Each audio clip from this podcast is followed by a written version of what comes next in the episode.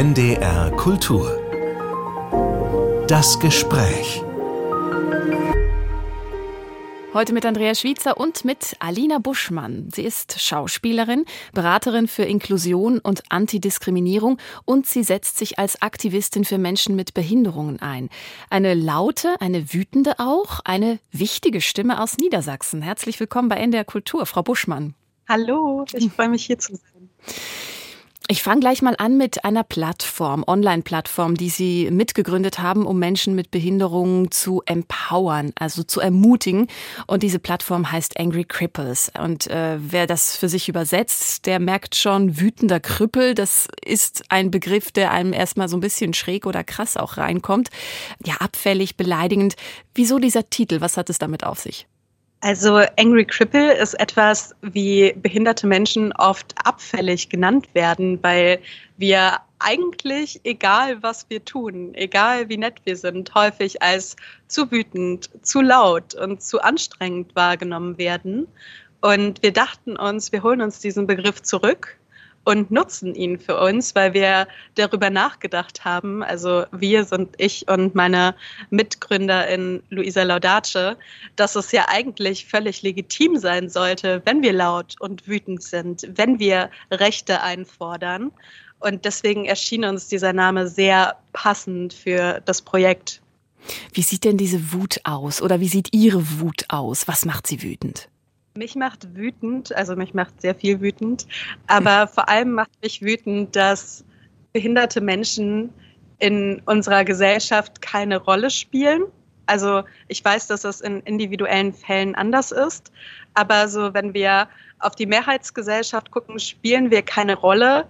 Es sei denn, mit uns wird irgendwie Charity gemacht, mit uns wird Geld verdient und nicht behinderte Menschen instrumentalisieren uns häufig, damit sie als besonders nett und gütig gelten, weil sie etwas mit behinderten Menschen zu tun haben.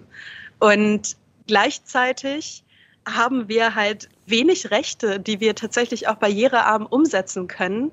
Und ich möchte einfach, dass sich das ändert. Ich möchte, dass behinderte Menschen in unserer Gesellschaft stattfinden, als Teil unserer Gesellschaft gesehen werden, als potenzielle Kundinnen, Freundinnen, Künstlerinnen, was auch immer, dass wir einfach als Teil dieser Gesellschaft gesehen werden. Aktuell sind wir irgendwie diese Gruppe, mit der sich Menschen nicht identifizieren. Und das merke ich auch sehr oft, wenn ich über unser Buch spreche. Vielleicht nehme ich hier etwas vorweg, weil mir ganz oft gesagt wird, ja, wir wissen jetzt gar nicht so richtig, für wen wir eine Lesung machen sollen. Also wir könnten jetzt mal irgendwie bei der Lebenshilfe anfragen und dann sage ich immer, na ja, ich glaube, dieses Buch hat vor allem auch einen Platz bei nichtbehinderten Menschen, die noch gar nicht wissen, dass sie auch die Zielgruppe sind. Sie haben dieses Buch geschrieben oder herausgegeben, muss man sagen, eben auch zusammen mit Ihrer Co-Partnerin, heißt auch Angry Cripples. Und darüber sprechen wir auch noch. Da kommen eben auch Menschen mit Behinderung oder nur Menschen mit Behinderung zu Wort. Und das ist ja auch, glaube ich, der Gedanke bei der Plattform. Also wer schreibt da, wer meldet sich zu Wort? Ich frage jetzt ganz bewusst nicht, für wen ist die Plattform, sondern von wem ist die Plattform? Von behinderten Menschen. Und ich glaube, auch das für wen ist in dem Fall interessant, weil mhm. uns war wichtig zu sagen, okay, das ist eine Plattform von behinderten Menschen für behinderte Menschen, weil wir eben auch beide im Internet kostenlose Aufklärungsarbeit zu den Themen machen und dachten, irgendwie adressieren wir da oft nicht behinderte Menschen und haben darüber nachgedacht, dass wir so dringend vor ein paar Jahren, als wir uns noch nicht mit unserer Behinderung, mit unserer Identität als behinderte Personen identifizieren konnten, dass wir da so dringend empowerte, selbstbestimmte Stimmen gebraucht hätten, hm. einen Austausch gebraucht hätten. Und das wollen wir mit dieser Plattform bieten. Sie haben das vorhin gesagt, dass Menschen mit Behinderung in der Gesellschaft sehr selten stattfinden oder nicht gesehen werden. Welche Chance bietet denn das Internet? Also so ein Blog für Sie, merken Sie, dass Sie da besser gesehen werden können vielleicht? Ich glaube, es hat vor allem damit zu tun, dass ich mich verstanden fühle. Also ich hatte in meinem Umfeld, als ich meine Barrierefreiheitsanforderungen geändert haben. Das bedeutet, als ich auf deutlich mehr Barrieren gestoßen bin, als ich weniger Kapazitäten hatte, als ich nicht mehr so in unserer Leistungsgesellschaft stattfinden konnte, wie sie das erfordert oder wie sie das von uns verlangt, habe ich gemerkt, okay, ich bin gerade in meinem Umfeld die einzige Person mit dieser Lebensrealität. Und das führt erstmal dazu, und ich glaube, das ist bei sehr vielen Menschen so, dass die Personen sich selbst hinterfragen. Und ich dachte dann auch so, hä, was mache ich falsch? Und ich dachte immer, ich müsste mich mehr anstrengen, um wieder besser reinzupassen. Und aus einer Verzweiflung heraus dachte ich so, ja, okay, ich sitze hier, ich fühle mich wie ein Alien und vielleicht gibt es ja Menschen, die das verstehen. Und so habe ich angefangen, damals noch weniger aktivistisch auf Instagram ein bisschen mein Leben zu teilen und einfach die Gedanken und Sorgen und vor allem auch die Barrieren, auf die ich im Gesundheitssystem gestoßen bin, zu teilen. Und daraus ist so viel mehr geworden, weil ich in dieser Zeit mich als behinderte Frau identifizieren konnte und endlich gelernt habe, okay, du bist hier gerade nicht das Problem. Es gibt Ableismus, also die strukturelle Diskriminierung von behinderten und oder chronisch kranken Menschen. Und das, was dir widerfährt, ist Diskriminierung und vor allem bist du auch damit nicht allein. Es gibt nämlich sehr, sehr viele behinderte und chronisch kranke Menschen, denen ähnliche Sachen passieren. Und da entsteht natürlich auch schnell so ein Community-Gefühl, was sich so in meinem Umfeld gar nicht hätte gewinnen können.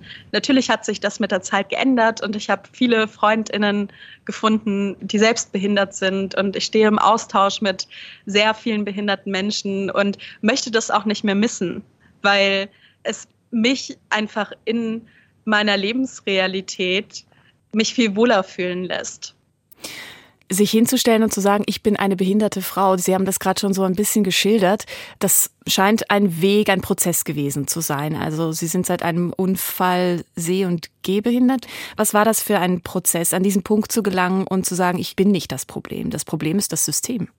Ähm, das war vor allem ein super schmerzhafter Prozess. Im Nachhinein kann ich sagen, dass dieser Unfall zwar etwas war, was dazu geführt hat, dass sich meine Barrierefreiheitsanforderungen an mein Leben und auch an meinen Beruf geändert haben, aber rückblickend habe ich mich einfach mehr mit mir und meiner Lebensrealität auseinandergesetzt und kann sagen, dass ich zwar sehr privilegiert in meiner Behinderung war, aber eigentlich auch schon lange, länger als dieser Unfall her ist, behindert bin.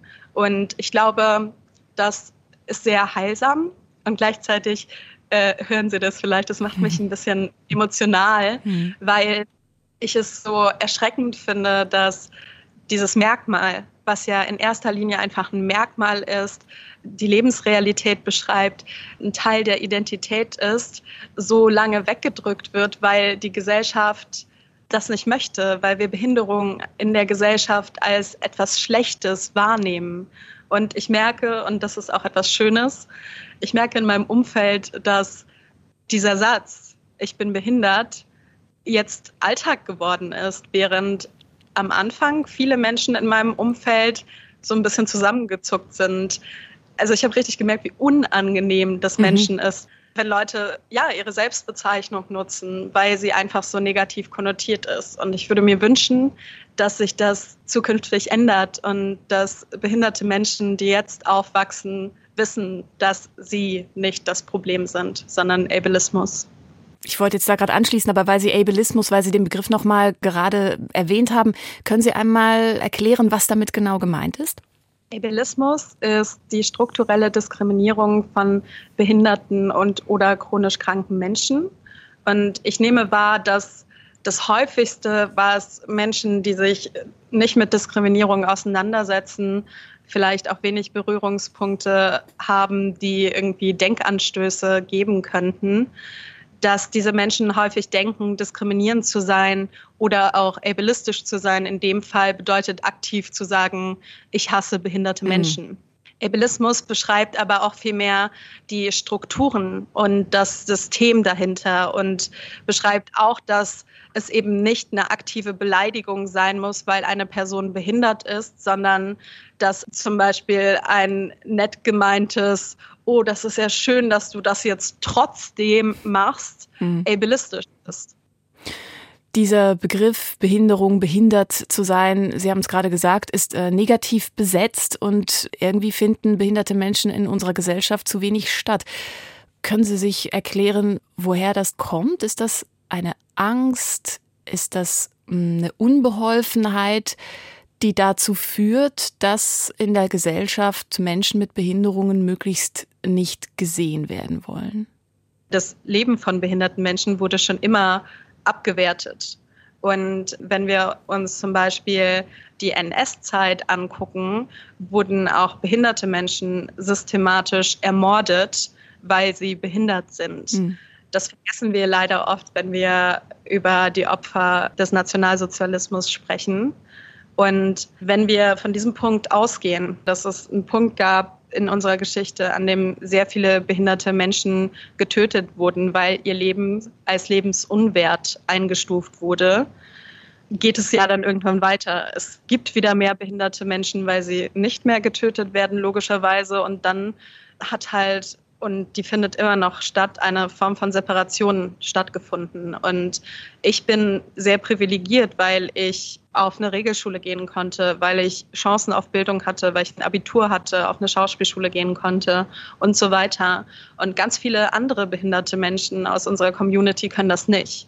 Es gibt ein ganzes Sonderweltensystem, in das wir abgeschoben werden und in dem wir existieren sollen, während die Gesellschaft parallel existiert.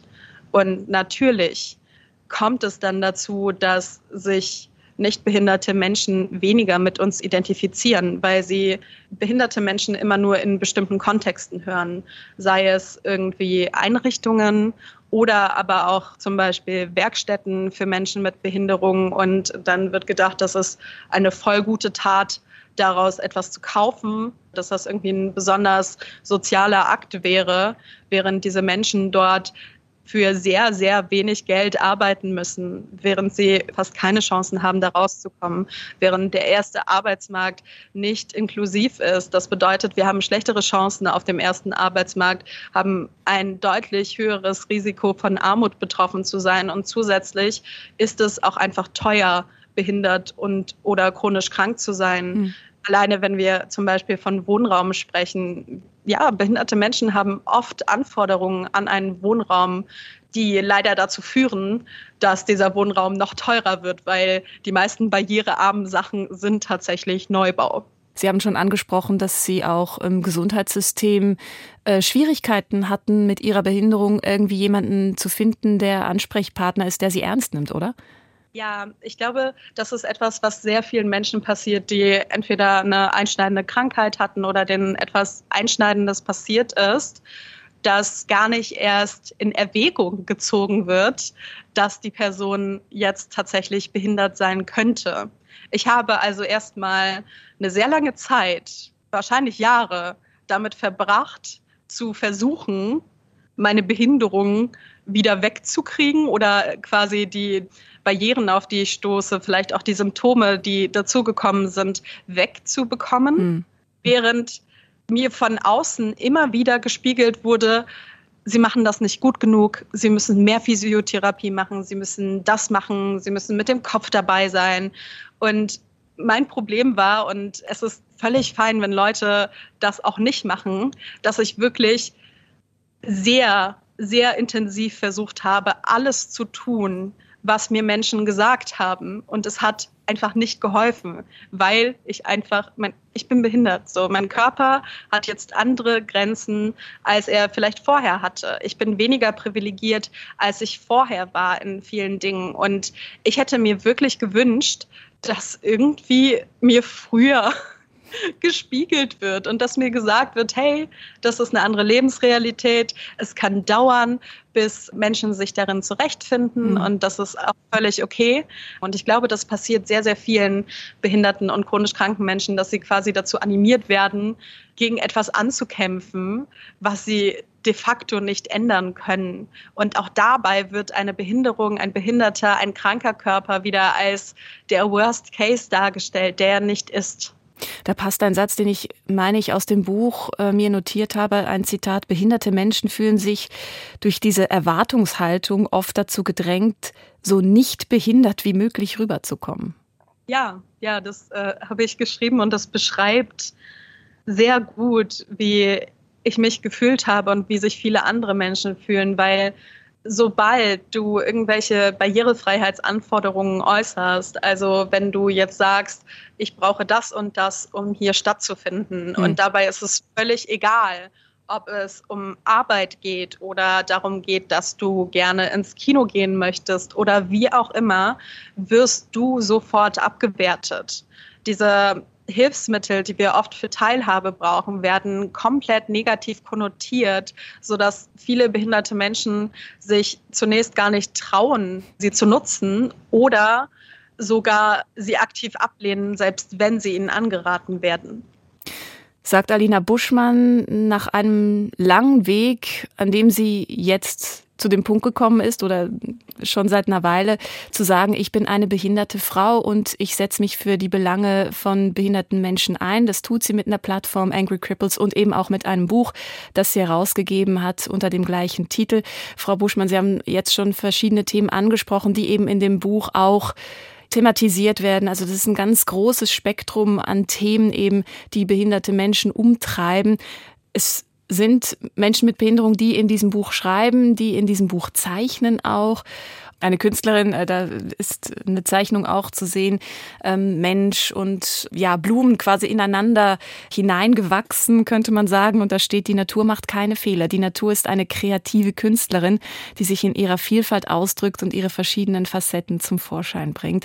Also wo diese Vielfalt eigentlich zelebriert und gefeiert wird, was eben, wie gesagt, in unserer Gesellschaft in der Form einfach nicht stattfindet oder sehr, sehr selten nur stattfindet. Es gibt äh, eine Frau mit Down-Syndrom, die sich dagegen wehrt, dass Bluttests von der Krankenkasse übernommen werden.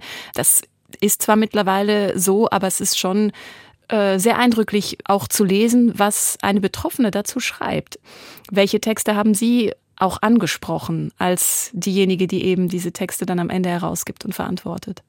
Also ich ähm, bin wirklich beeindruckt und sehr stolz auf alle unsere Beitragenden und glaube, dass es in allem, was sie dort getan haben, einfach total wichtig ist, den Personen zuzuhören, wie in dem Fall von Nathalie, die über die Bluttests schreibt, ist auch da wieder eine Person mit Down-Syndrom wahrscheinlich die Person, die am wenigsten in dieser Debatte gehört wird. Und deswegen bin ich sehr froh, ja, dass alle AutorInnen und KünstlerInnen in der Form stattfinden, in der sie stattfinden wollten. Und ich muss sagen, dass jeder Beitrag mich auf eine andere Weise total berührt und auch geflasht hat. Und ich mir wirklich wünsche, dass sehr, sehr viele Menschen dieses Buch lesen und die Perspektiven unserer AutorInnen kennenlernen. Weil man, glaube ich, als nicht behinderter Mensch schnell Menschen mit Behinderung einfach auch unterschätzt. Auf jeden Fall gerade Menschen mit Lernbehinderungen wird weniger zugehört, weil ihrer Meinung, ihren Aussagen, ihrer Expertise weniger Wert zugesprochen wird, weil sie zum Beispiel zur Kommunikation etwas wie leichte Sprache brauchen. Wir bewerten das in unserer Gesellschaft, als es einfach als Tatsache hinzunehmen. Und das führt auf jeden Fall dazu, dass Menschen weniger ernst genommen werden. Und was dann auch gerne passiert, und das ist total interessant, ist, dass jetzt zum Beispiel mir gesagt wird, oh, Sie sind so eloquent, ähm, Sie können gut schreiben und dadurch wird meiner Perspektive mehr Wert zugesprochen, weil so wie ich spreche und so wie ich schreibe, mehr in die Vorstellungen unserer Gesellschaft passt. Und Fakt ist einfach, dass wir, egal wie unsere Fähigkeiten sind, egal wie unsere Anforderungen sind, ein Recht haben, in dieser Gesellschaft stattzufinden und dass wir aufhören müssen, immer alles nach irgendwelchen Maßstäben, die wir schon lange haben und die wir nicht hinterfragen, wo wir nicht hinterfragen, woher diese Maßstäbe vielleicht kommen, zu bewerten und einzukategorisieren. Und eben stattfinden auf Augenhöhe sozusagen. Es gibt diese Beschreibung von einem Mann, der erzählt, wie er das Schulsystem durchlaufen hat und wie schwierig das ist, im Berufsleben anzukommen. Und er schreibt von einem Gefühl, dass er manchmal dachte, er sitzt in dieser Klasse nur, also in, den, in dieser Inklusionsklasse nur, damit sich die Schule mit ihm schmücken kann. Also das tut schon auch weh beim Lesen tatsächlich. Und deswegen ist es so wichtig, dass wir diese Perspektiven hören. Und ich sage immer gerne, dass dieses Buch der Anfang ist und dass es nicht damit getan ist, dass wir jetzt einmal allen Menschen zuhören, denen wir hier eine Bühne bieten können. Also es gibt so viel mehr Perspektiven, die gehört werden müssen. Und ich glaube, dieser Schmerz und diese Erkenntnis, die eine nicht behinderte Person haben kann, wenn sie diese Dinge liest, kann einen Einfluss darauf haben, wie wir weiterhin in unserer Gesellschaft stattfinden. Weil Fakt ist halt, dass es unterschiedliche Menschen mit Macht und Privilegien gibt. Und wenn diese Menschen anfangen zu reflektieren, dass sie in unseren Strukturen, ob sie wollen oder nicht, Ableismus reproduzieren, dann sind das auch die Menschen, die anfangen können, aktiv etwas zu ändern. Natürlich in Verbindung damit, dass es mehr Rechte, mehr Gesetze gibt, die auch aktiv durchgesetzt werden, weil aktuell ist Teilhabe tatsächlich ein Recht, aber Teilhabe findet viel zu wenig statt. Hm, Sie sprechen von Macht, aber auch von der Macht der Geschichten zu erzählen, weiterzugeben. Sie sind Schauspielerin, Sie sind Beraterin eben auch, wenn Sie sich solche Institutionen wie die Medien, sage ich jetzt mal, wie als Journalistin, Journalisten angucken, aber eben auch die Leinwand. Was wünschen Sie sich da? Wo ist der erste Punkt, um anzusetzen für Sie, um eben systematisch auch was zu verändern? Ich glaube tatsächlich, der erste Punkt ist, und das kommt jetzt vielleicht vielen Menschen komisch vor, dass ich das so priorisiert sage, die Expertise und die Arbeit behinderter Menschen gerecht zu bezahlen und überhaupt zu reflektieren, was bedeutet das? Weil es einfach so ist, dass die Arbeit von behinderten Menschen in unserer Gesellschaft als weniger wert angesehen wird. Wir sollen häufig Dinge machen, weil es ist ja dann auch gut für uns, wenn sich etwas ändert. Und wenn diese Bereitschaft da ist, dann ist es total wichtig, weiterzumachen und auch innerhalb der Strukturen zu reflektieren, okay, wo finden denn behinderte Menschen statt? Wenn wir behinderte MitarbeiterInnen haben, konnten wir uns wirklich auf einer guten Ebene damit auseinandersetzen, was eine Person braucht, um zu arbeiten, wie Arbeit für sie funktioniert. Und ich glaube, dass sehr, sehr viele Institutionen zu dem Punkt kommen werden, wo sie merken, dass sie außerhalb der bestehenden Strukturen denken müssen, um behinderte Menschen in ihre Strukturen zu kriegen. Und das muss das finale Ziel sein. Das heißt, wo kann ich anfangen? Was kann ich bei mir tun, um Ableismus gar nicht erst zu bedienen? Ich würde sagen, dass es total wichtig ist, behinderten Menschen zuzuhören. Und wenn eine Person jetzt zum Beispiel Social Media nutzt, dann würde ich sagen, hey, schau doch einfach mal, dass du dir auch den Content von behinderten Menschen anguckst. Und zwar nicht nur den aufklärerischen Content, den sie quasi kostenlos leisten, sondern auch Menschen, die über ihr Leben berichten, Menschen, die KünstlerInnen sind, Menschen, die einfach ihren Kram ins Internet packen, wie nicht behinderte Menschen auch. Und dann ist es natürlich auch eine gute Option, wenn Menschen selbst in Strukturen stattfinden und sehen, okay, hier läuft auf jeden Fall was falsch. Ich habe durch die Sachen, die ich konsumiere, durch die behinderten Menschen, von denen ich gelernt habe, jetzt irgendwie das Gefühl, dass wir hier auf jeden Fall Dinge besser machen können. Oder auch Veranstaltungen, wenn Veranstaltungen gemacht werden, einmal zu checken, okay, gibt es überhaupt Repräsentation? Diese Dinge anzusprechen und irgendwann, wenn Menschen, die in der Position sind, zu entscheiden, dort ankommen und bei ihnen immer wieder ankommt, dass das gefordert wird, dann entsteht natürlich auch mehr der Need, diese Dinge tatsächlich zu tun. Ich möchte noch mal auf die Erzählung auf der Leinwand äh, zu sprechen kommen. Wenn Sie als Schauspielerin, aber eben auch als Beraterin äh, unter anderem von Filmproduktion Filme angucken, streamen oder ins Kino gehen, worüber ärgern Sie sich da am meisten? Ich ärgere mich primär darüber, dass ich manchmal auch einfach gerne einen Film gucken würde, ohne diese Dinge zu sehen. Wenn ich über Filme spreche, in Workshops, in Beratungen und Vorträgen, dann nenne ich zum Beispiel gerne den Film ein ganzes halbes Jahr, weil ich persönlich den früher gerne mochte. In dem Film geht es darum, dass ein sehr reicher Mann einen Unfall hat und daraufhin behindert ist, einen Rollstuhl nutzt, viele der Fähigkeiten, die er vorher hatte, verloren hat. Und dann wird eine Assistenzkraft gesucht. Und dieser behinderte Mann ist total griesgrämig, mag sein Leben nicht. Eigentlich erzählt der Film ab diesem Punkt die ganze Zeit, dass er nicht mehr leben möchte, weil er behindert mhm. ist und dadurch Behinderung sehr sehr negativ dargestellt. Und die Assistentin ist dann diese lebensfrohe, lustige Person, die versucht, ihn zu überzeugen und es am Ende nicht schafft. Und diese Dynamiken sind so, so schädlich, wenn sie uneingeordnet sind. Und was sehr ironisch ist, ist, dass dieser Mensch wirklich sehr reich ist.